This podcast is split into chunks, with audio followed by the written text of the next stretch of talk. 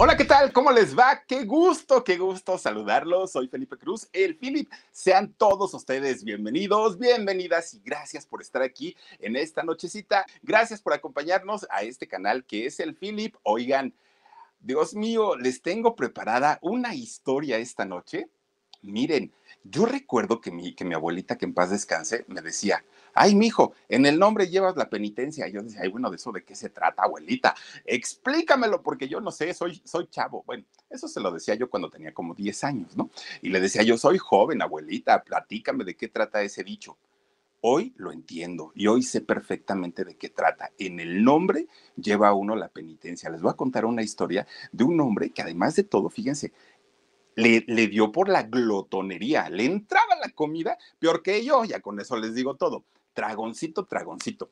Muy payasito también, tuvo, tuvo su época de ser muy, muy, muy payasito. Desafortunadamente, al día de hoy, pues ya no está con nosotros. Pero miren, una de las voces a nivel mundial, Dios mío, que le perdonaban todo, todo y cualquier cosa que pedía para, para sus conciertos en sus escenarios, cualquier capricho, por mínimo que fuera, todo estaba concedido. ¿Y saben por qué? Porque era garantía de venta, era garantía de calidad y además tuvo una idea muy, muy, muy creativa de juntar dos géneros musicales que eran como agua y aceite. No se llevaban para nada y él dijo, a mí me vale gorro y yo no voy a ser de los que se presentan nada más así en los lugares maravillosos. No, no, no, a mí llévenme donde esté el pueblo y donde está la raza, porque ahí es donde quiero que mi música llegue. Lo hizo, lo consiguió y le fue bastante, bastante bien.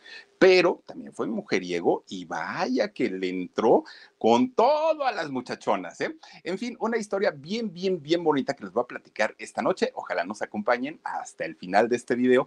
Fíjense, les voy a contar la historia de un hombre que nació hace 82 años y nace en un pueblito, en un pueblito de Italia, fíjense nada más, hasta allá nos vamos a ir, hasta Italia hace 82 años. Pues resulta que este muchachito, eh, pues ahora sí que cuando, cuando nace, fíjense, su mamá era una mujer muy joven, muy, muy, muy jovencita su abuelita todavía lo era más. Su mamá se llamó Adel, Adel Venturi.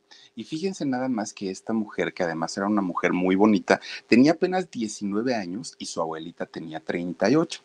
Resulta que Adel estaba embarazada, ¿no? Porque ya estaba casada, ¿eh? De, hecho, estaba casada con Fernando, un, muchacho también, pues muy guapetón, ya italiano, y este muchacho era panadero. Y entonces resulta que pues ellos ya estaban juntos, ella con 19 años sale embarazada, pero Adele tenía una hermanita que iba a cumplir 12 años, muy chiquita, y esta niña se llamaba Lucía. Entonces, eh, Luciana, eh, Lucía, Luciana, ¿no? Allá en, Italia, fíjense que esta, eh, esta, muchachita de pronto empieza a enfermar, empieza a enfermar, y 15 días antes de que naciera el bebé de, de Adele, la hermanita muere. Desafortunadamente, eh, esta niñita Luciana pierde la vida. Obviamente, la, abuelita, ¿no? Imagínense ustedes nada más, la abuelita tan, tan joven y además pues teniendo a su hijita de 12 años, pues esta chiquita pierde la vida. A los 15 días nace el bebé de Adele. Y entonces, de la misma manera, decían, ¿cómo le vamos a poner? Porque pues es niño. Y entonces Adel dijo, pues si mi hermana se llamaba Luciana, pues al niño vamos a ponerle Luciano y ya, pues santo remedio, ¿no? Dijeron ellos. Pues miren, Fernando estuvo de acuerdo, ¿no? O sea, dijeron, bueno, pues está bien, no pasa absolutamente nada. Pero resulta que eh, va pasando el tiempo y miren, Luciano nace en, en una familia donde no eran ricos, no, no, no, definitivamente no había abundancia, pero el papá era cantante de ópera y en sus tiempos libres este señor Fernando se dedicaba a la panadería. Y entonces, pues con esos dos trabajos de la música y de la panadería combinados, pues ya le iba alcanzando más o menos para poder este, tener su, su dinerito y sacar a su familia adelante.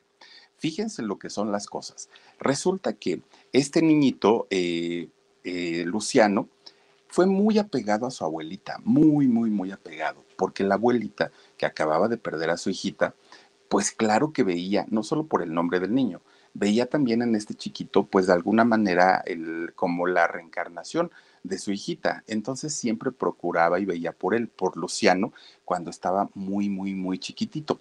Y como los papás, tanto Fernando como Adel, trabajaban desde las 7 de la mañana hasta la noche, pues se lo dejaban a la abuelita y entonces eh, ella prácticamente lo cría.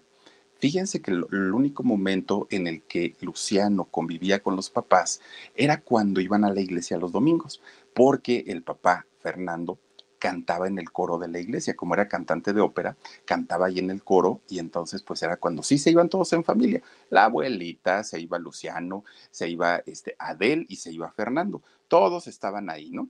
Y fíjense, Luciano desde que empieza a tener como uso de razón, se sentía orgulloso por la voz de su padre, porque todo mundo, todo mundo este, siempre le halagaba.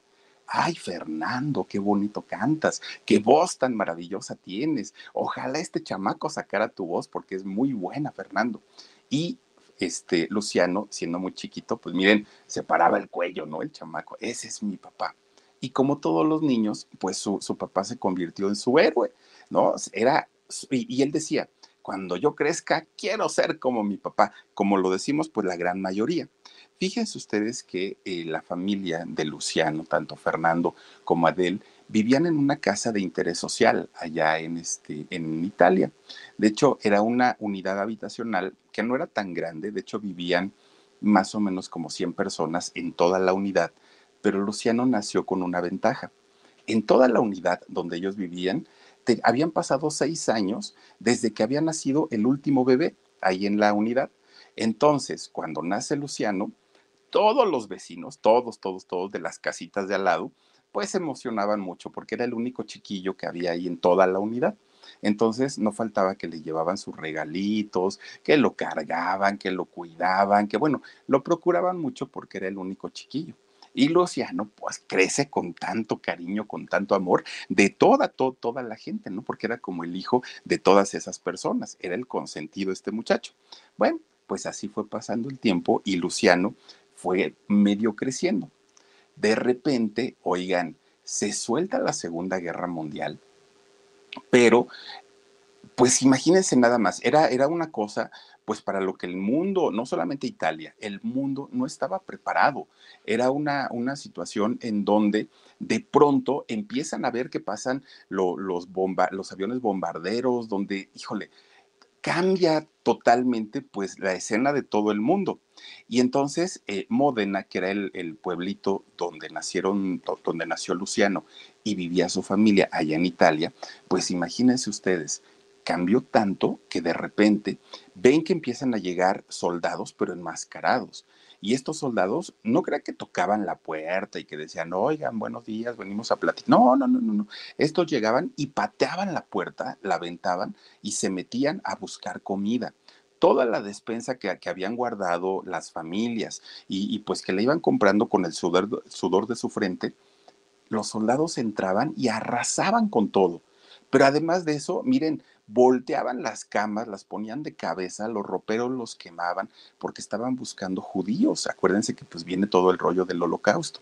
Entonces, eh, todo eso, pues lo, lo, ve Luciano y de repente se asomaba por la ventana, siendo chiquillo él, y lo primero que veía era cantidad de sus vecinos que estaban colgados allá afuera, ¿no? Imagínense de los árboles, de los postes, ahí los dejaban amarrados. ¿Y por qué? Porque eran a quienes sí habían encontrado con judíos en sus casas que los estaban ayudando. Entonces los soldados no solamente se llevaban a los campos de concentración a los judíos, sino a toda la gente que eh, les ayudaba, pues obviamente los colgaban allá afuera de, de, su casa. Entonces Luciano pues crece con ese trauma, ¿no? De ver tanta gente colgada, los disparos y todo. Entonces el chiquillo ya estaba así como muy tembloroso y habla con su papá, ¿no? Y con su mamá. Tengo mucho miedo, lloraba mucho, no podía dormir por las noches y entonces la familia, pensando en lo mejor, ya no en, en la parte económica, porque en la parte económica el país estaba como todo el mundo, estaba de la patada ya lo que querían era vivir una tranquilidad y ya no estar pues en, en medio de, lo, de, las balas. Y resulta que se mudan a un rancho, pero miren prácticamente en medio del cerro. Resulta que ahí, fíjense que eh, empiezan a, criar animales, vacas, chivos, borregos, todo lo que podían, gallinas, pues obviamente para ir sobreviviendo. Y entonces ahí, fíjense que don Fernando, su papá, ya toma de tiempo completo el oficio de panadero. Y entonces hacía su pan y se iba a venderlo, pero le quedaban las casas bien lejos, porque ellos se fueron prácticamente a refugiar al cerro. Pero por eso, gracias al pan, no padecieron hambre porque la, la, situación estaba realmente terrible. Y contaba Luciano que estando el chiquillo, Dice, yo veía cómo pasaban los aviones bombarderos, los de guerra, pero se iban justamente a Módena, que era el lugar donde vivían antes. Iban y bombardeaban toda la, ciudad, pero ya Luciano y su familia ya habían quedado en el cerro. Entonces, pues gracias a eso pudieron sobrevivir porque hubo muchísima, muchísima gente que eh, perdió la vida, desafortunadamente. Llega a los 12 años Luciano, viviendo en el cerro, ¿no? Entonces, pues ya había un poquito más de gente porque muchos otros también este, se fueron al cerro a vivir. Entonces, un día estaban jugando fútbol, ¿no? Los chamacos, oigan, 12 años, estaban jugando fútbol y con la pobreza en la que vivían, qué zapatos y qué tenis ni qué nada, pues en ese momento no lo tenían. Ahí están un poquito más grandes, pero fíjense ustedes que en ese momento Luciano pues andaba descalzo a sus 12 añitos.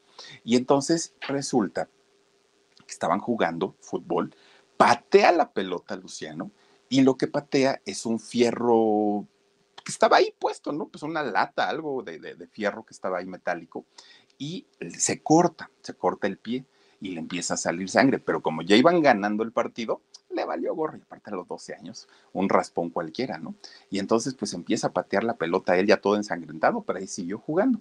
Ganaron el partido se va para su casa y su mamá bien preocupada, ay muchacho, ¿ahora qué te hicieron? ¿Quién te pegó? Nadie me pegó, mamá, todo está bien, pues una cortadita ahí nada más. Ahorita me lavo con jabón y ya, no pasa nada. Sí, le lavaron y todo el rollo. Miren, pasó una semana y ya hasta se les había olvidado lo de la cortada en la pata. Ya no tenía nada Luciano, ya hasta se la había cicatrizado y todo. Pues miren, pasa la siguiente semana y cuando llega la siguiente semana, de repente Luciano le decía a su mamá, mamá, no puedo mover mi pie. ¿Cómo que no? No puedo, mamá. No puedo. ¿Quién sabe qué tengo? Pero no puedo. Y me duele, pero me duele, ¿sabes dónde? Donde me corté. Ay, mi hijo, pues quién sabe qué será. Y entonces, este, doña Del le platica a Fernando, su marido. Oye, fíjate que el chamaco dice, que le haces caso nomás, quiere llamar la atención, chamaco loco que nos deje trabajar. Bueno, pues hasta ahí, ¿no? De repente un día estaban comiendo y Luciano ¡pum!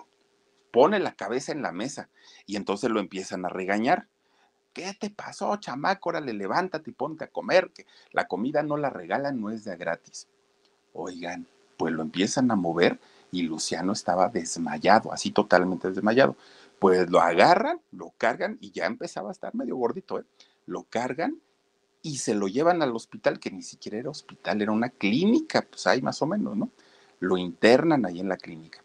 Y entonces hablan con los papás y les dicen, le estoy hablando de hace 70 años más o menos, y le dicen a, los papás, los médicos, señores, pues nos apena mucho, pero lo que tiene su hijo se llama tétanos y es una, una bacteria que eh, se encuentra en muchas superficies, pero digamos que su ambiente, su medio son, es, el fierro, ¿no? Las latas, las láminas y, en cosas que están oxidadas, ahí se aloja esta bacteria. Entonces, cuando hay contacto con, la carne humana, se meten y, bueno, o sea, ya viene muy avanzado este niño con este problema.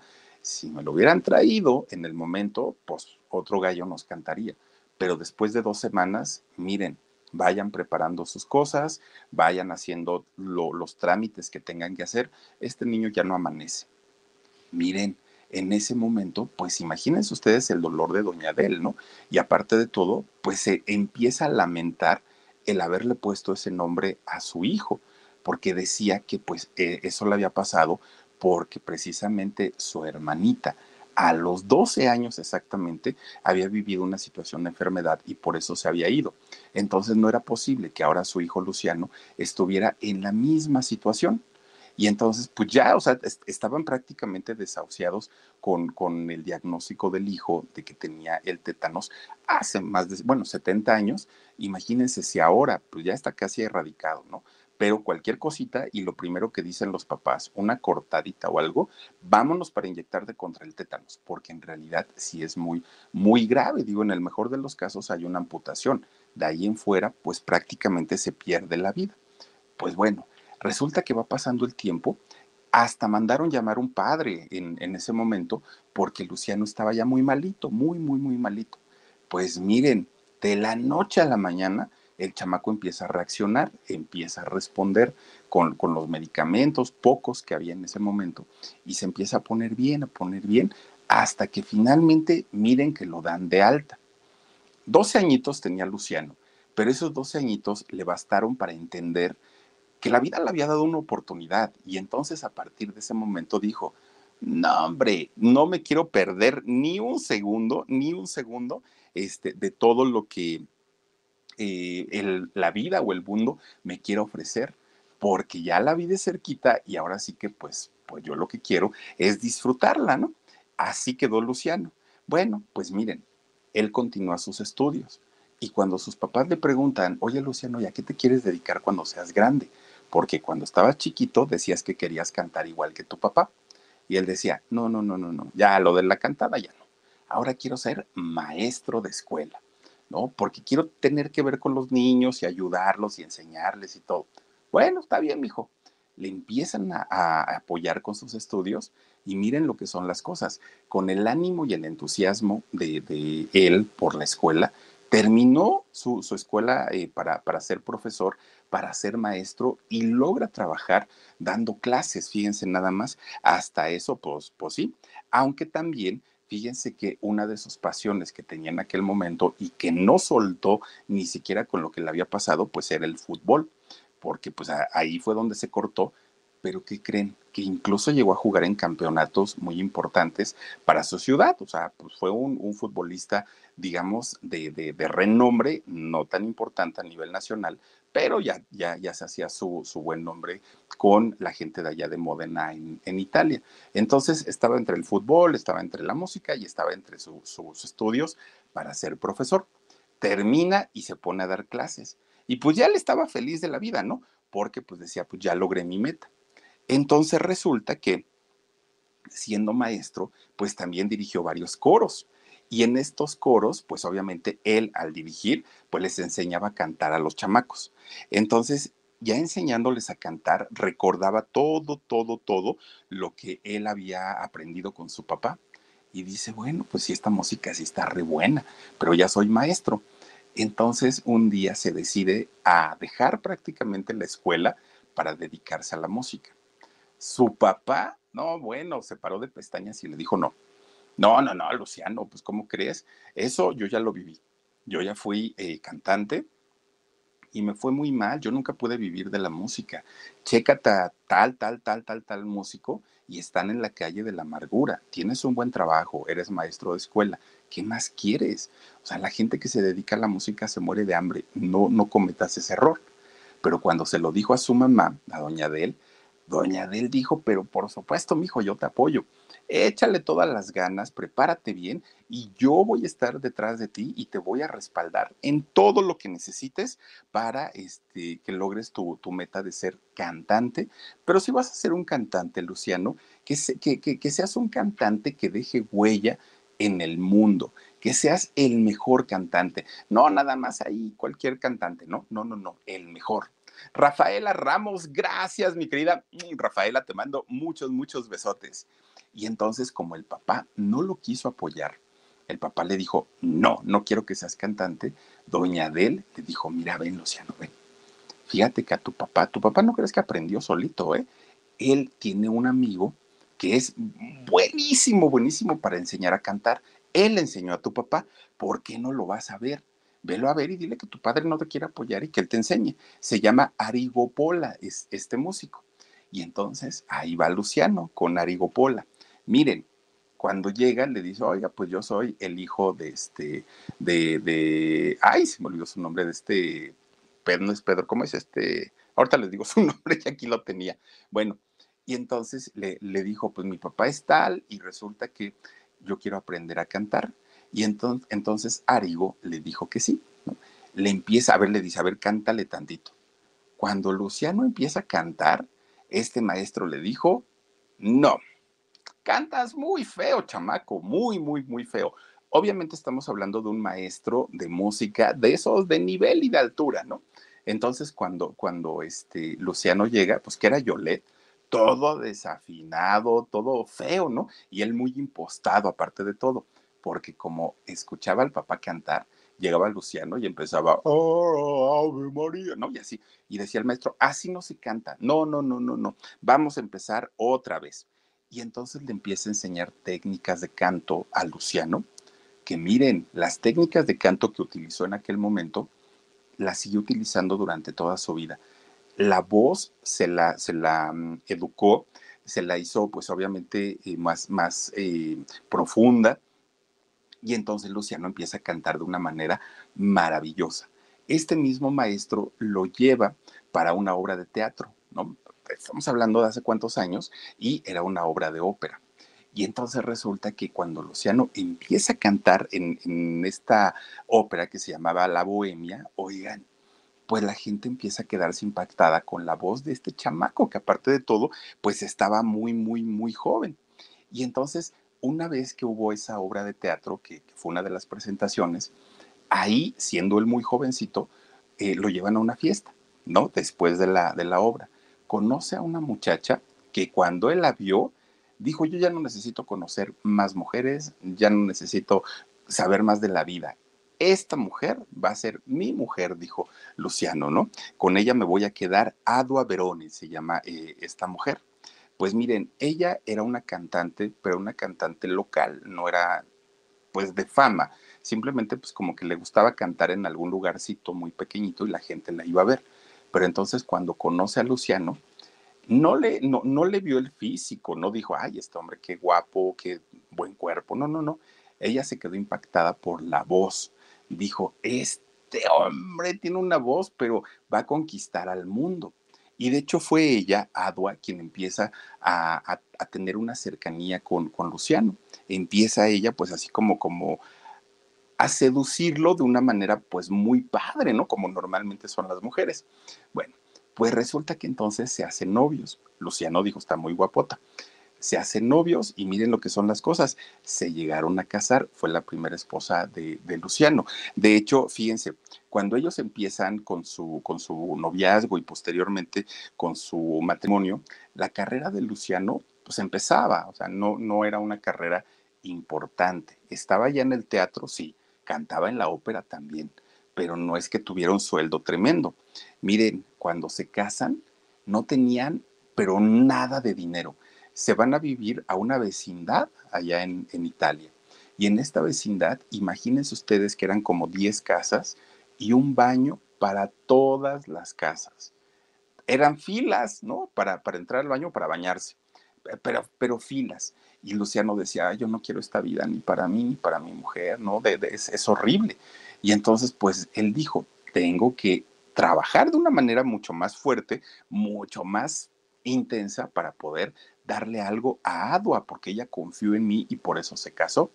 El problema vino cuando de repente Adua le dice, estoy embarazada, tómala. Pues si ya pensaba yo llevarte a otro lado, ahora nos tenemos que esperar porque las cosas se van a poner bien difíciles. Pero no nada más fue un embarazo, luego vino otro y luego vino otro. Oigan, tres hijas en cuatro años, nada más imagínense. Cuatro años y medio tuvieron tres hijas. Lorenza, Cristina y Juliana fueron las hijas de eh, Luciano con, con esta mujer Adua. Y entonces resulta que con lo que él ganaba en aquel momento, pues no, o sea, ni de chiste podía mantener a toda la familia. Y lo que hacía era ir a pedir dinero a su papá papá, préstame pues, lo, que sea, ¿no? Este, de, dinero. Y el papá le prestaba un dinerito. Pero el papá apuntaba las deudas, ¿no? Pues decía, pues él se quiso casar, pues ahora que me pague. Miren, llegó el momento en que la, la deuda ya era un tambachote así de hojas. Y entonces, cuando más o menos le empezaba a ir bien a Luciano, tuvo que empezar a pagar todas sus deudas. Híjole, entre las hijas, entre la mujer, entre las deudas, no, no, no, no. Pues miren, llegó el momento en el que vivieron una temporada tan difícil, Luciano y, Adua, que Luciano se tuvo que enfocar en pagarle el dinero al padre y pagar sus deudas por otros lados y Adua tuvo que entrar a trabajar de lo que pudo en aquel momento y ella era quien mantenía la familia. O sea, realmente se las vieron muy, muy, muy complicadas en, en aquel momento. Pero al ir pasando el tiempo, los empresarios comienzan a ver que Luciano tenía una voz realmente privilegiada y entonces lo empiezan a contratar ahora sí en lugares más grandes, se lo llevan de gira y miren, conocieron, bueno, conoció prácticamente con su compañía toda Europa. Ya andaban para arriba, para abajo, lo llevaron a Australia, imagínense ustedes, se fueron a Londres, bueno, por todos lados ya andaban en, en las giras, ¿no?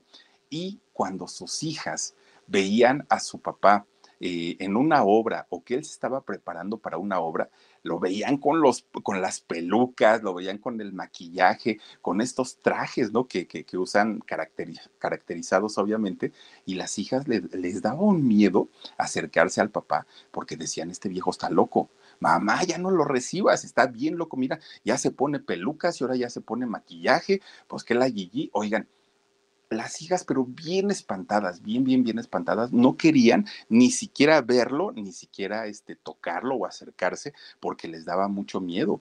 La barba aquella que se ponía, o sea, todo lo que él usaba para sus obras de teatro, las niñas eran chiquillas y en esos años, como para poder entender esta situación. Entonces, pues eh, imagínense, y luego las amiguitas de sus hijas, pues se burlaban ja, ja, ja, ja, tu papá anda con peluca, ja, ja, ja, ja, tu papá anda vestido de no sé qué. Y entonces no les gustaba eso a las niñas y empezaron a desarrollar como una, un rechazo hacia su papá y eso pues obviamente a él le dolía, ¿no? Y entonces, además de todo, Adua, la mujer, tenía que lidiar mucho con la creciente fama de Luciano que todos los días iba en ascenso.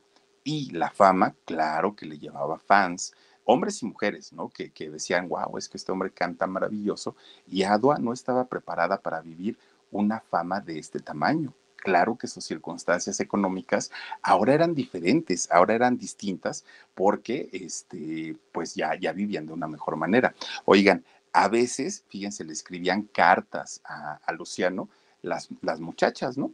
Lo invitaban a salir, le decían que qué guapo y todo, y muchas veces Adua era quien, quien contestaba las cartas. Este señor es casado, dejen de dar lata, ¿no? Porque pues ella no le gustaba para nada, para nada. Y entonces la única manera que Adua, la mujer, encontró, pues como para, como para decir, yo lo voy a tener más controlado, es que miren, ella sin saber tuvo que aprender el negocio, el negocio de la música. Se convirtió en su manager, en su representante y dijo, a ver, y ahora quiero ver que se te acerquen y que vengan a sonsacarte. Tienen que pasar por mí antes de cualquier cosa.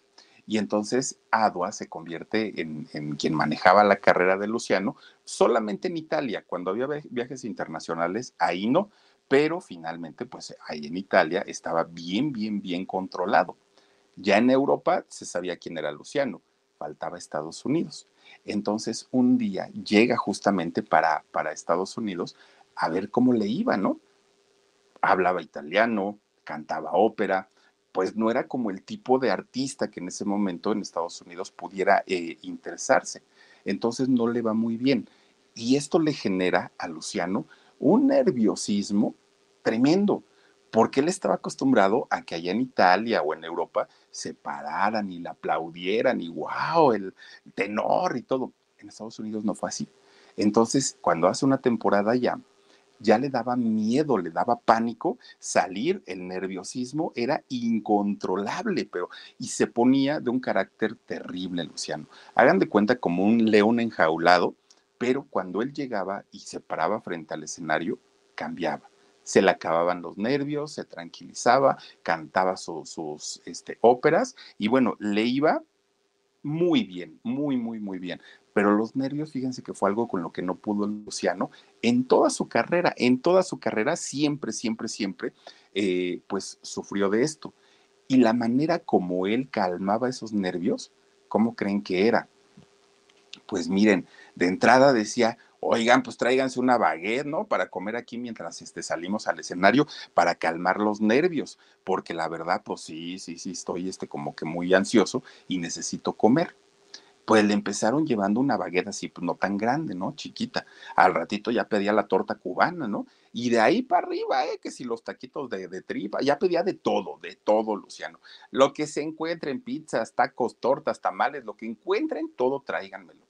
Miren, empieza a pecar de gula, eh, Luciano. Y obviamente su cuerpo, que además de todo ya estaba propenso a la obesidad, empieza para arriba, pero para arriba. Ahora, fíjense, cuando tenía que hacer algún viaje, eh, Luciano, y sobre todo, pues un viaje internacional, 30 maletas, 30 maletas tenía que hacer para poder hacer estos viajes. Bueno, ustedes dirán, pues es que viajaba con sus este, vestuarios, ¿no? Y todo ese rollo. Sí, ¿saben qué cargaba en las maletas, Luciano, en, aquel momento? Paquetes y paquetes de pasta, piernas, este, jamón serrano, todo lo que se puedan imaginar de comida, la refundía ahí en las maletas. Claro, estamos hablando que en aquellos años pues, se podía uno subir al avión y hasta una torta se iba uno comiendo, ¿no? Fumaban en los aviones. Pero, pero, no había estos, estas restricciones. Entonces, todo lo que le gustaba para comer a Luciano se lo llevaba este, en sus maletas para ir comiendo. Y entonces, pues para él, eso le funcionó mucho porque le tranquilizaba los nervios, pero imagínense ustedes, el cuerpo lo estaba resintiendo y se ponía cada vez más gordo, se ponía más, más, más obeso. Así siendo gordito, lo contratan en Estados Unidos para grabar un comercial de American Express, pero él muy inteligente, porque dijo, ¿cuánto me van a pagar? Pues no era mucho, era lo que le pagaban normalmente a un actor por hacer un, un comercial, pero Luciano, que ya era una figura internacional, dijo, está bien, ¿y dónde va a salir este comercial? No, pues va a salir prácticamente en todo el mundo. Ah, perfecto. Aunque no me paguen, yo lo hago.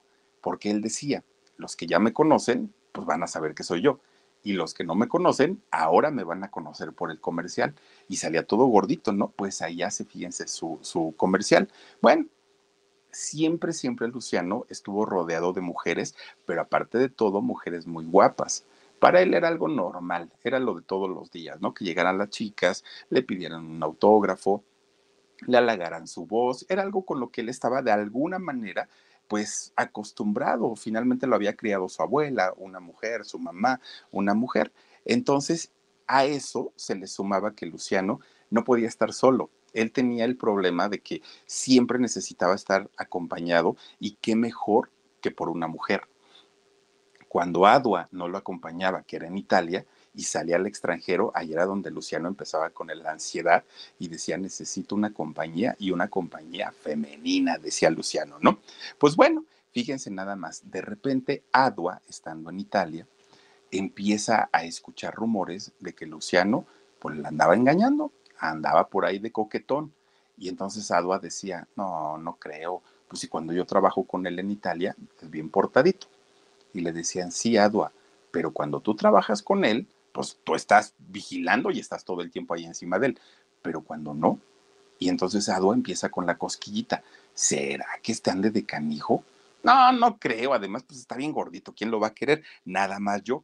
Y entonces un día que llega Luciano allá a, Italia, pues que lo enfrenta Adua. Óyeme, a ver, ven acá, vamos a platicar, ¿no? Las cosas de los dos. Miren, le dice, es que me llegaron con el chisme que andas de canijo, que me andas poniendo el cuerno y nada más quiero saber si sí o si no, para saber a qué le tiro. Pues ahí tienen que Luciano, no, mi amor, ¿cómo crees? ¿Quién te dijo semejante chisme? Eso es una mentira, ¿no? Hay esas revistas de espectáculos que nada más andan este, metiendo cizaña entre los matrimonios. Pero, pero no, no, no, no, no, yo sería incapaz de faltar tal respeto. Pues eso se la cuentió, porque en realidad fíjense que había conocido a una muchachita pero muchachita jovencita. Eh, Madeline René se llama esta mujer. Y entonces ella era una estudiante de música. Y Luciano, pues miren, siendo coquetón, mi vida yo te enseño lo que quieras, en la música, lo que quieras, pero este, pues tienes que venir diario a verme. Y ahí fíjense que empieza el romance con esta mujer, con, con esta muchachita, con, con René.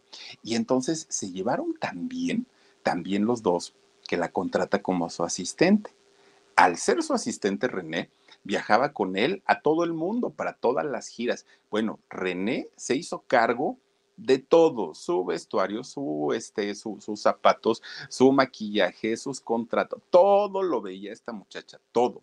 Incluso cuando llegaban a Italia, ya le decía a Luciano, no, Adua, tú quédate con las niñas, ya no trabajes tanto, mujer, yo este, pues ahí me las arreglo, trabajaré más, sí, pero no te preocupes, todo por el bien de nuestras hijas, cuernos, y nada más lo que quería era que, que Adua no lo estuviera vigilando, porque el señor, miren, andaba en esos años, fíjense que fue cuando Luciano se le vio mejor que nunca.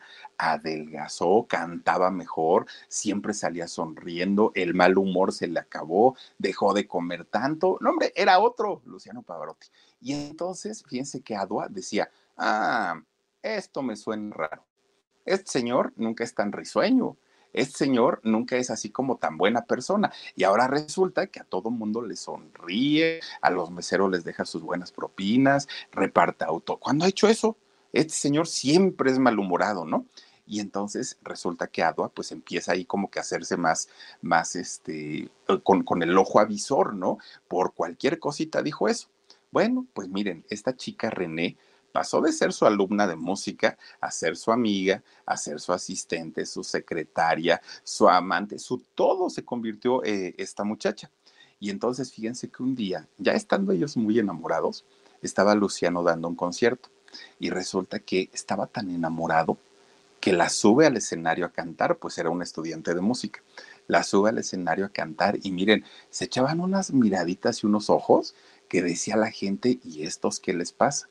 Pues esa fue la confirmación para que corrieran a decirle a ya viste, te lo dijimos, y, y, la trae ahí en su equipo de trabajo, y es una escuinclilla aparte de todo. Pues ahí revienta finalmente la, la, bomba, ¿no? Porque pues se supo finalmente que efectivamente Luciano tenía una relación extramarital. Pero miren, el problema no era ese. El problema es que a lo largo de su trayectoria como músico, como cantante, Pavarotti, había tenido una fama de, un hombre de familia, de buen esposo, de buen padre, de, pues obviamente de, estar en una, eh, ser un ejemplo o un modelo a seguir. Y entonces cuando Luciano todavía estaba de gira, pero Adua ya sabía lo de la infidelidad. Y en Italia la gente estaba muy molesta precisamente porque sabían que Luciano no era lo que él había dicho, ¿no? Que era el buen padre. Y lo peor del asunto es que su hija Juliana, fíjense que se pone muy enfermita, muy, muy, muy mal. Entonces, caen en el hospital su hija y mientras Luciano, que estaba en la gira, andaba beso y beso con esta chica René. Entonces, pues como que la infidelidad pasa a un segundo grado, ¿no? Ya no les importó tanto. Cuando Luciano llega a Italia nuevamente, ahí es donde eh, habla con, con Adua y dice, mira, ya ni me cuestiones ni me preguntes si ando o no ando, no, no. Lo primero ahorita es ver por la, la, felicidad y la salud de nuestra hija. Vamos a hacer todo lo posible por sacarla adelante y después ya checamos lo de nosotros obviamente Adua estuvo de acuerdo. Dijo, está bien, Luciano, no pasa absolutamente nada. Primero mi hija y después ya veremos qué hacemos. Bueno, pues miren, como en Europa la llevaron de doctor en doctor en doctor a esta chica Juliana y no le resolvía nada, se fueron para Nueva York y allá lo que les dijeron es que tenía una enfermedad que producía una parálisis y que era una parálisis progresiva. Poco a poquito iba a ir avanzando más hasta que la dejara prácticamente en la cama.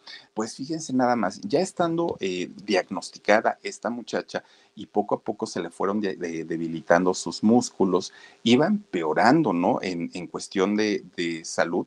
Aparte de todo, a Luciano le dijeron, la enfermedad que tiene tu hija poco a poco se va a ir poniendo peor, pero va a llegar el momento en el que se va a contracturar tanto que puede morir de, asfixia. Entonces es algo muy, muy, muy fuerte. Hay una solución, le dijeron. Podemos hacerle una cirugía, pero hay 99 a 1 de posibilidades. 99% que tu hija quede mal, quede parapléjica y, y pues obviamente sea de por vida y hay un 1% de que la operación sea exitosa. No te la recomendamos sinceramente porque quien va a sufrir todas las consecuencias es ella. Y entonces Luciano habla con Adua, con su esposa. ¿Qué hacemos? Y entonces Adua le dice, mira, si es una posibilidad entre un millón, vámonos por esa posibilidad. Dios es muy grande. probablemente la chica quede bien. Bueno, pues ahí tienen que la operan y finalmente Luciano durante todo ese tiempo queda eh, pues al 100% al cuidado con su hija, ¿no? Él no se le despegó, se olvidó de René por un tiempo, lo, el matrimonio estuvieron muy al pendiente, tenían el dinero para pagar lo suficiente y lo necesario para, para su tratamiento de, de esta muchacha y miren, ese 1% les valió la pena esta chica Juliana se sale bien de la operación y poco a poquito, poco a poquito empieza a recuperarse obviamente, pues Luciano pues, no sabía cómo agradecerle a Dios, pues tanto, ¿no? Tanto, tanto, eh, pues, pues, eh, que él no lo creía, que, que los médicos le hubieran dicho que su hija tenía una entre 100 y finalmente ellos ganaron con, con ese 1%. Bueno, pues hasta ahí, miren, todo iba bien. Entonces, de pronto, pues Luciano dijo, a partir de ahora ya quiero cambiar mi vida y quiero estar pues ya como más tranquilito en todos los sentidos cambia de manager. Y él dijo, no, ya, ya, ya, ese rollo de las mujeres y todo me van a llevar a la perdición. Voy a cambiar de manager y voy a, voy a poner un nombre para que pues, no haya problema. Ya con él me entenderé, ¿no? Para cosas de trabajo. Y pone a un señor húngaro, un, hombre, de, un hombre de nombre Tibor eh, Rudas. Y entonces, fíjense nada más, empieza a trabajar con él.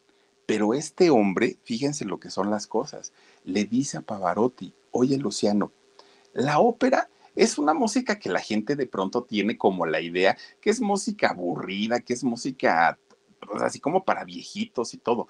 ¿Por qué no le das un cambio, Luciano? ¿Por qué no hacemos algo? Vamos a hacer una locura, algo que no haya hecho nunca, nunca, nunca un cantante de ópera.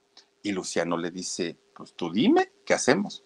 Vamos a llevar la ópera a lugares populares y dice Luciano, ¿cómo? O sea, yo que me he presentado en el Ópera de París, que me he presentado en el tal, tal, tal, tal, tal, puros lugares así, miren, bien bonitos.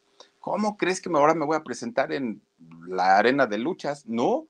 Y entonces este hombre, el manager, le dice, Luciano, si la gente del pueblo no tiene acceso a, la ópera y a la música que nosotros estamos vendiendo, es porque es imposible que esta gente pague un boleto para ir a verte. O sea, no, tienes que acercarte al pueblo, tienes que llevarle la música a los teatros del pueblo, a los lugares alejados y donde la gente no tenga acceso a tu música. Miren, Luciano finalmente deja esos lugares que son de super gala, de super lujo, y de pronto se convertía en algo muy raro ver al público de Luciano Pavarotti llegar con una playerita, con un suéter y no con smoking, no con esos bombines, no con esos zapatos lustrados. No, su público ahora empieza a cambiar porque finalmente él tomó esa idea. Miren, tan es así que para el año 92 y 93 Pavarotti saca dos de los mejores discos en la historia de la música. Pavarotti and Friends. Fíjense nada más. Mónica Naranjo, Ero Ramazzotti, Laura Pausini, Gloria Estefan, cantantes de música popular, de música para el pueblo, se fueron a cantar con, con Pavarotti. Mónica Naranjo, bueno, en lo mejor, lo mejor, lo mejor que han hecho en, la cuestión de música eh, popular juntada con la música, o, sí, unirla más bien con la música de ópera, y son unos discazos en video y en audio impresionantes. Pero todo fue gracias a este hombre húngaro que fue el que le dijo, no, Luciano, la música de ópera tiene que ser para todo el mundo, para todo el pueblo, que los chiquillos, los señores grandes, la gente que no tiene dinero pueda tener acceso a la música de ópera. Cuando ellos conozcan tu música, tú te vas a dar cuenta que no es que sea una música fea y por eso no la escuchen, es porque no tienen acceso. Entonces, Luciano lo entendió perfectamente bien y ahí tienen que con, con este concepto de llevar música popular, se fueron a China, Japón, Australia, viajaron por todo, por todo, por todo el mundo. De hecho, fíjense ustedes que estando en China, eh, llega ahí con, con René, con su amante todavía, se la llevó a esta gira. Pues miren, resulta que Pavarotti, ya con, con esta venta de boletos em, populares y en lugares más grandes, su fortuna, que ya era altísima en aquel momento, la triplicó. Y esto lo hizo ponerse en un plan de vivo, en un plan de estrella, y a todo le parecía mal, y a todo el mundo lo regañaba, como Luis Miguel, a todo el mundo no daba autógrafos, ya, Pavarotti era otro, ¿no? Perdió el piso, pero seguía muy enamorado de René. Entonces, cuando viajan a China, René ya estaba hasta el gorro, porque decía, ay, este señor, si yo lo conocí tan sencillo, tan lindo, tan buena onda, y ahora resulta que ya es un viejo pesado, grosero, prepotente, ya le daba pena a René sentarse en un restaurante con él, porque miren, se traía así a, los eh, muchachos, a los meseros, no les daba propina, o sea, ya más era el de, no saben quién soy yo, la aplicaba Pavarotti. Pues total, harta de toda esta situación, René que me lo manda por un tubo. Le dijo, ¿sabes qué? Yo ya no quiero saber nada de ti. Ya estuve contigo, viajé, conocí, todo lo que quieras, pero ahorita no, hombre, yo ya estoy pues muchísimo más tranquila y ya no quiero nada contigo. Pues Pavarotti, que estaba acostumbrado a que René le manejara todo, todo, todo, todo, lo que se iba a poner, bueno, el señor se metía al baño y ya estaba el baño listo, jabón, su, todo ya lo tenía listo. Salía de bañarse, su ropa planchadita, sus zapatos. El señor ya nada más, pues, pues andaba y, pero ya todo se lo hacían. Y era René. Cuando René lo deja, Pavarotti se queda en el limbo. ¿Y ahora qué? ¿Quién me va a llevar mi comida, mis dietas, mi todo? O sea, todo finalmente lo manejaba René. Y Pavarotti, ¡pum!, se viene para abajo y empieza con una depresión terrible, pero terrible, terrible. Y esta depresión hacía que Pavarotti, cuando salía a cantar, se le viera como agrio, se le veía a Pavarotti como, mm, sale a cantar porque le estamos pagando, pero que lo disfrute, no. Que sienta esa pasión, no. Sus discos de Pavarotti, miren, se dejan de vender ya no se vendían sus boletos, aunque eran precios populares, ya no los compraba la gente y Pavarotti decía, algo tengo que hacer para retomar mi carrera, porque las cosas no están como muy bonitas. Y entonces, en aquel momento, fíjense que José Carreras, este también cantante de ópera, increíble, increíble José Carreras, fíjense ustedes que estaba muy enfermo, era muy amigo de Pavarotti. Y entonces estaba muy enfermo y Pavarotti le habla por teléfono y le dice, ¿qué es lo que tienes, amigo, que supe que estabas enfermo? Y entonces eh, Carreras le dice, es que tengo leucemia, estoy muy enfermo. Y Pavarotti, bueno, o sea, era muy su amigo. Entonces le digo, ¿cómo crees? No, no, no, no te dejes. Con la música, ayúdate, con la música, apóyate. Este, yo te voy a llevar con tales médicos que conozco, ayudaron a mi hija, tal, tal, tal, tal, tal. Empiezan. Se van para Nueva York. En Nueva York, Pavarotti apoya muchísimo a Carreras, muchísimo. Y entonces un día le dijo Pavarotti, oye Carreras, yo quiero hacer un concierto contigo. Sabía que la carrera de él, de Pavarotti, ya estaba muy mal y sabía que la de Carreras estaba muy bien posicionada. le dice, yo quiero hacer un concierto contigo, dame chance, quiero cantar. Sí, claro, le dijo Carreras, pues me estás ayudando ahorita en mi enfermedad, órale pues. Mira, yo tengo un departamento allá en Nueva York, vamos y ahí hacemos los ensayos. Está bien, pues resulta que uno de los vecinos de, carreras ahí en el edificio era Plácido Domingo. Entonces, entre uno de los ensayos que ya estaban montando, le dice Carreras a Pavarotti, oye, pues en el departamento de allá abajo vive este Plácido Domingo. Tú dices si lo, si lo invitamos. Y entonces, pues dice este Pavarotti, pues adelante, vamos a hacer un concierto los tres. Imagínense ustedes este conciertazo con tres grandes voces, Plácido Domingo Carreras y Luciano Pavarotti. Pues aquello fue la locura, un concierto que se pasó por televisión, que en vivo lo vieron este, más de seis mil personas. Fue, fue una cosa impresionante, impresionante lo que vivieron en aquel momento. Allá en Roma se hizo el primer concierto de ellos y miren, más de 800 millones de personas fueron los que vieron a través de la televisión este concierto. Éxito, lo vendieron en DVD, lo vendieron en, disco, no, fue, fue la locura, la locura. Y la carrera de Pavarotti, pues obviamente volvió a, a los niveles en donde estaba. Y ahora los tres, miren, ya se manejaban como rockstars, ya, ya, ya eran una, vamos, eran celebridades finalmente dentro de lo popular pero en la música de, ópera. Y Pavarotti empezó otra vez con sus desplantes, a ponerse de malas, a ponerse de gruñón, a discutir con todo mundo, hasta que un día iban a ir a Londres a, un concierto de estos.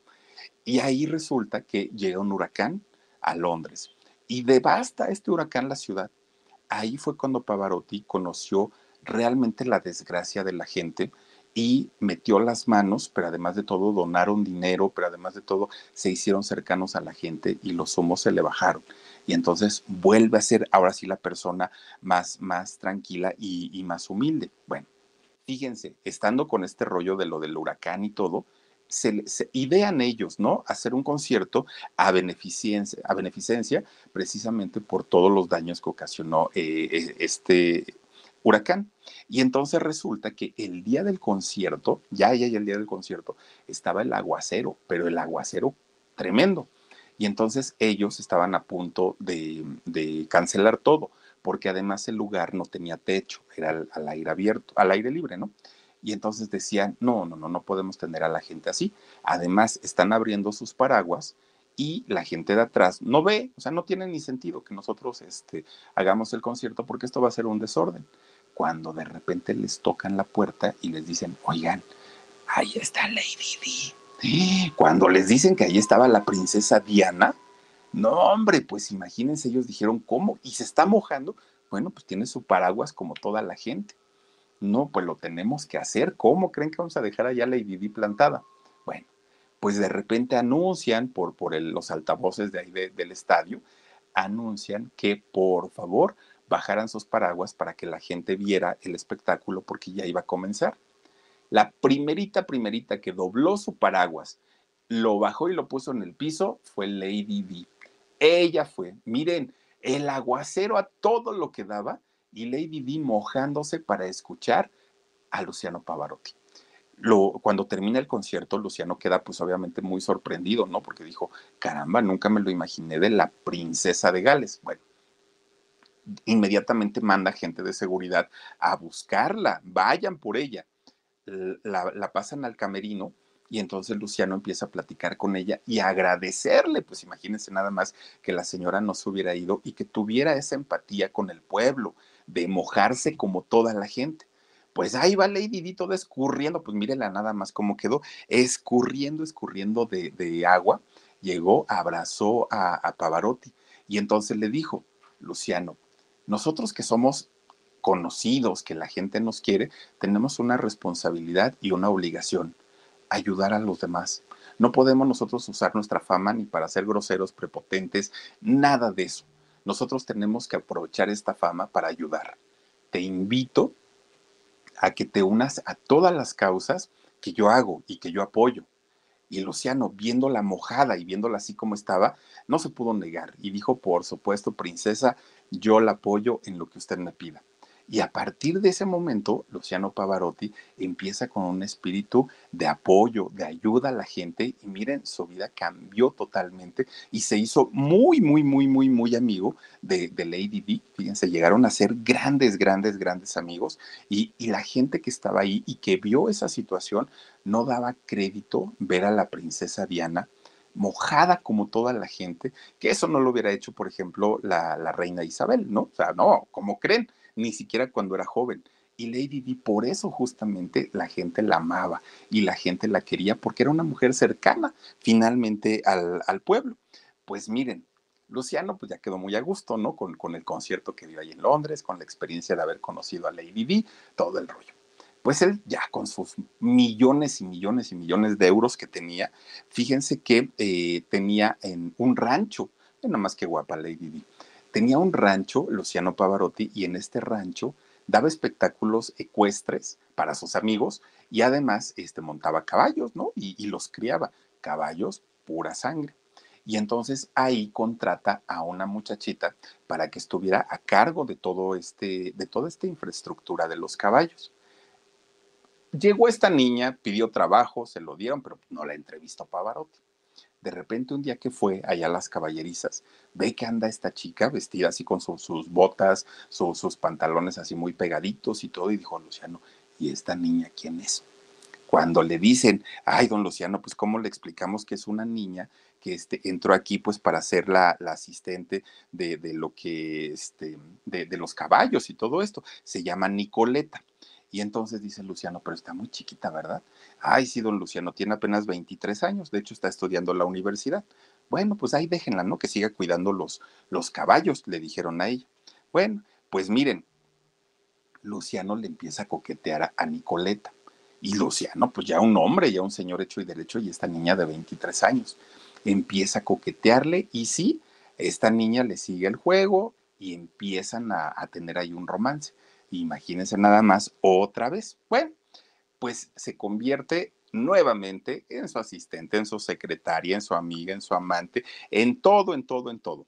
Pues miren, de repente ya siendo amantes ellos, resulta que Nicoleta se empieza a sentir mal, se empieza a poner mal. Le, le, declaran o le diagnostican más bien a ella esclerosis múltiple, que aparte dicen que es muy doloroso, ¿no? E, esta enfermedad. Luciano y la gente que lo rodeaba pensaban que él iba a decir, ay no niña, yo la verdad para andar lidiando con enfermedades y todo, mejor no, gracias, y que la iba a dejar.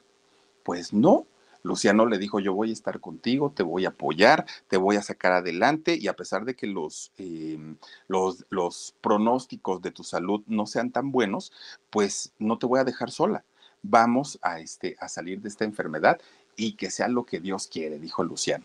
Bueno, pues miren, Nicoleta con todo, todo, todo, todo el apoyo de Luciano se logra recuperar se, logra recuperar eh, su, su, salud. Obviamente, pues tenía sus recaídas y todo, pero pues un día que ya se sentía mejor, se la lleva de vacaciones a la playa. Ya estando en la playa, imagínense ustedes que se vieron abrazados, besándose muy a gusto, y Luciano, un hombre 34 años mayor que Nicoleta. Pues obviamente la gente nuevamente se le va encima, porque dijeron, este hombre no entiende, tiene a sus hijas, tiene a su mujer, que ya le perdonó una primera infidelidad y ahorita sale otra vez con esto, no, no, no, no, no, pues ya está muy mal. Miren, a distancia, Adua, ahora sí ya no aguantó y le manda las hojas del divorcio. ¿Sabes qué? Fírmamelas y ya, porque yo no voy a estar aguantando que a cada ratito me estés viendo la cara. Pero ¿sabes qué, Luciano? Acuérdate que aparte del tiempo que vivimos juntos, yo manejé tu carrera y la manejé en un inicio cuando no eras nadie y gracias a mí te fuiste para arriba. Entonces, pues vamos viendo cuánto hay en tus cuentas y de ahí, mira, yo quiero mi dinerito y quiero que me pagues una buena cantidad de, de, milloncitos porque creo que me lo merezco.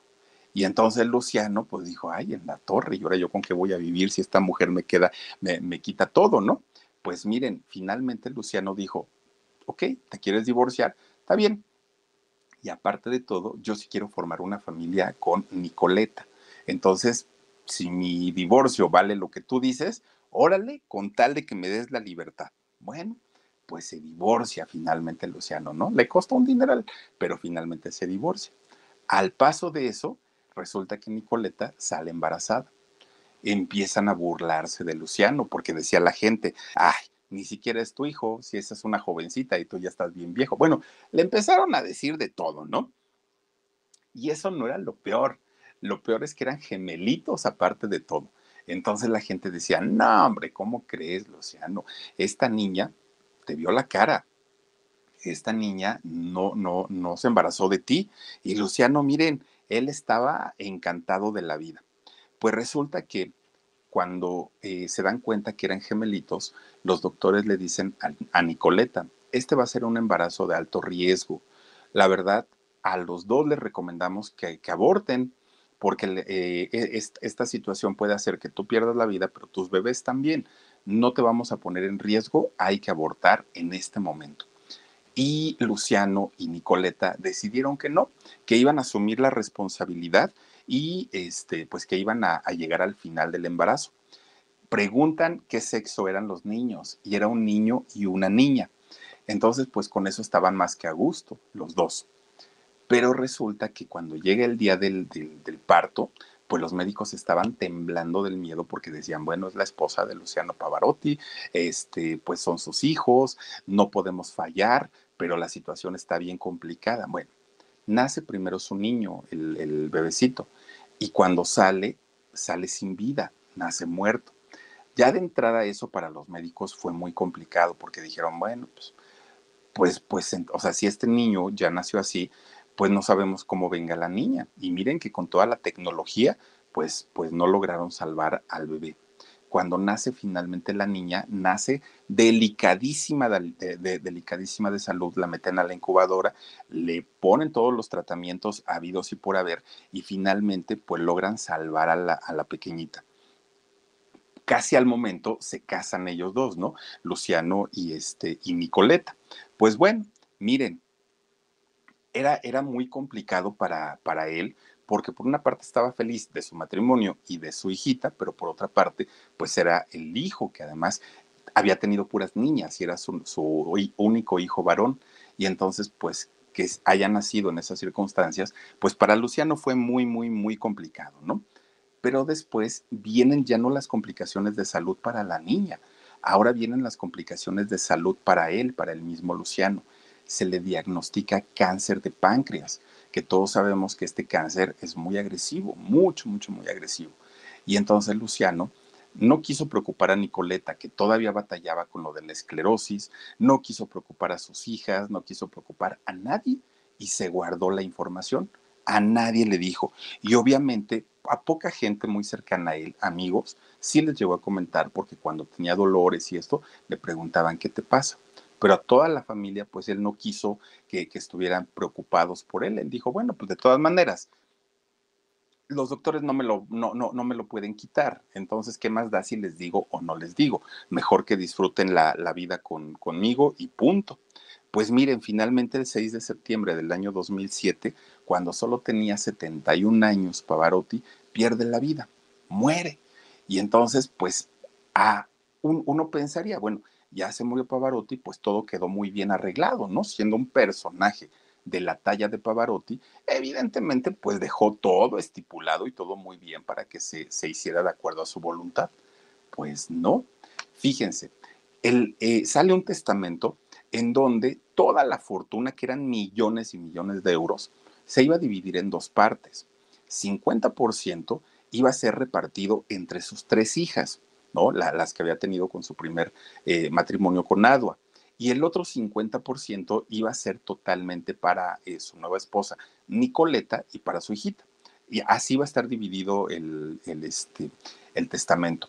Pero resulta que después Nicoleta presenta otro documento, otro testamento, en donde ella era la heredera universal. Ella se quedaría con todo, absolutamente con todo. Imagínense ustedes nada más la cantidad de dinero que dejó y que se sigue generando, aparte de todo, con las ventas de sus, de, discos. Pues miren, empezó una pelea encarnizada, pero encarnizada. Eran eh, aproximadamente 231 millones de dólares, 231 millones de dólares los que estaban en juego por la fortuna de Luciano Pavarotti. Pues es un dineral que no lo iba a perder ni Nicoleta ni tampoco las hijas. Ellas estaban pues peleando toda esta situación. Pues miren, empiezan las demandas, demandas, demandas, demandas, demandas, hasta que finalmente llegan a un acuerdo a un acuerdo privado, aparte de todo, porque no, no fue un acuerdo que, se supiera, ¿no? Es, esto quedó pues muy bien resguardado, pero retiran las demandas y cada una pues tienen este, pues una parte, una parte del dinero en donde quedaron ya como muy de acuerdo. 100 millones de discos había vendido Luciano Pavarotti al momento de su muerte. Imagínense nada más la cantidad. Fue muchísimo, muchísimo. Eh, Luciano cantó para cantidad de gente que lo fueron a ver en vivo. Además, hizo fundaciones, hizo eh, muchas obras de beneficencia, que aparte cuando conoció a Lady D, pues fue un encargo que ella le dejó, ¿no? El, decir, con lo que tienes y con lo que sabes, ayuda a la gente. Y de hecho así lo hizo. Fíjense que eh, hizo o creó una fundación para ayudar a los niños, una fundación que lleva su nombre, Luciano Pavarotti, que sobrevive todavía y que ayudan precisamente a todos los chiquillos que, está, que, no tienen recursos, pues esta fundación los apoya y miren nada más lo que son las cosas, ¿no? Creo yo que cuando se tiene todo el, el, poder y el dinero, pues se debe ocupar justamente en esto, ¿no? En ayudar y en apoyar a, a, la gente que realmente lo necesita. Y este hombre, pues sí, tuvo sus errores y sus resbalones como todos, pero de que ayudó, también ayudó. Miren nada más la vida de este cantante de ópera que juntó el pop con la ópera y le fue bastante, bastante, bastante bien, Luciano Pavarotti. Pues en fin, ahí está la historia y yo por lo pronto les quiero mandar saluditos a quienes se han conectado con nosotros en esta noche. Miren, la música de ópera de pronto no es tan sencilla de digerir, de pronto no a todo mundo eh, no, nos puede gustar, pero finalmente es algo tan hermoso la voz que sale de la gente y que la pueden manejar y dominar de esta manera. ¡Qué impresión! Dice Lilian Rivera Castro, Lady D, una gran dama.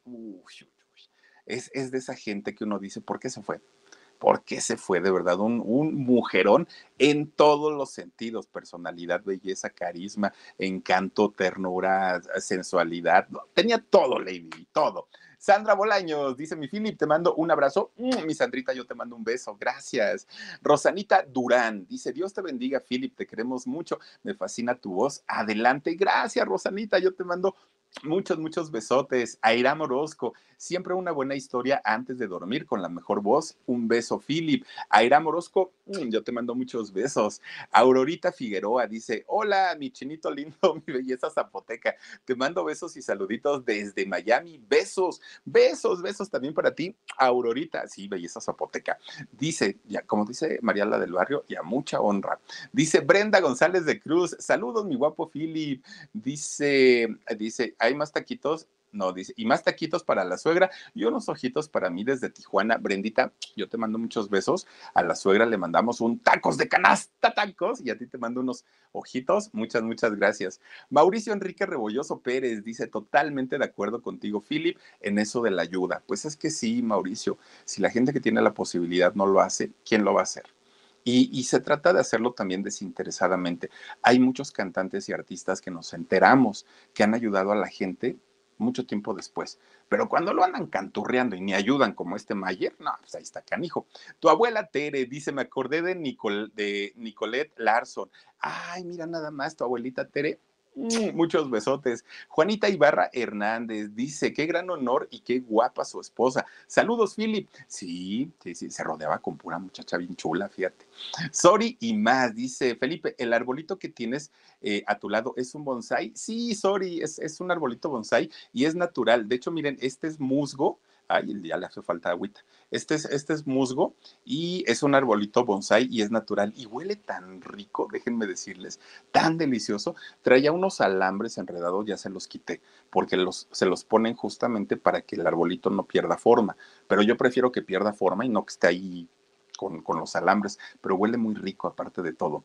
Eh, Linda Cruz dice, ay, se une como miembro del canal del Philip. Muchas gracias, Linda. Yo te mando muchos, muchos besotes. Bienvenida. Únete al WhatsApp también para, para platicar ahí con todos ustedes. Y les quiero agradecer que esta noche se hayan conectado con nosotros. De verdad que sí. Les deseo que pasen una extraordinaria noche que sueñen rico, que descansen bonito y miren, ya mañana es jueves, nos vamos acercando al fin de semana y por lo pronto, muchísimas, muchísimas gracias. Suscríbanse a este canal, regálenos un like y déjenos un comentario. Soy Felipe Cruz, el Philip, y si Diosito quiere, nos vemos mañana, 2 de la tarde, programa en shock y 10 y media aquí en el canal del Philip. Cuídense mucho, nos les mando besos, adiós.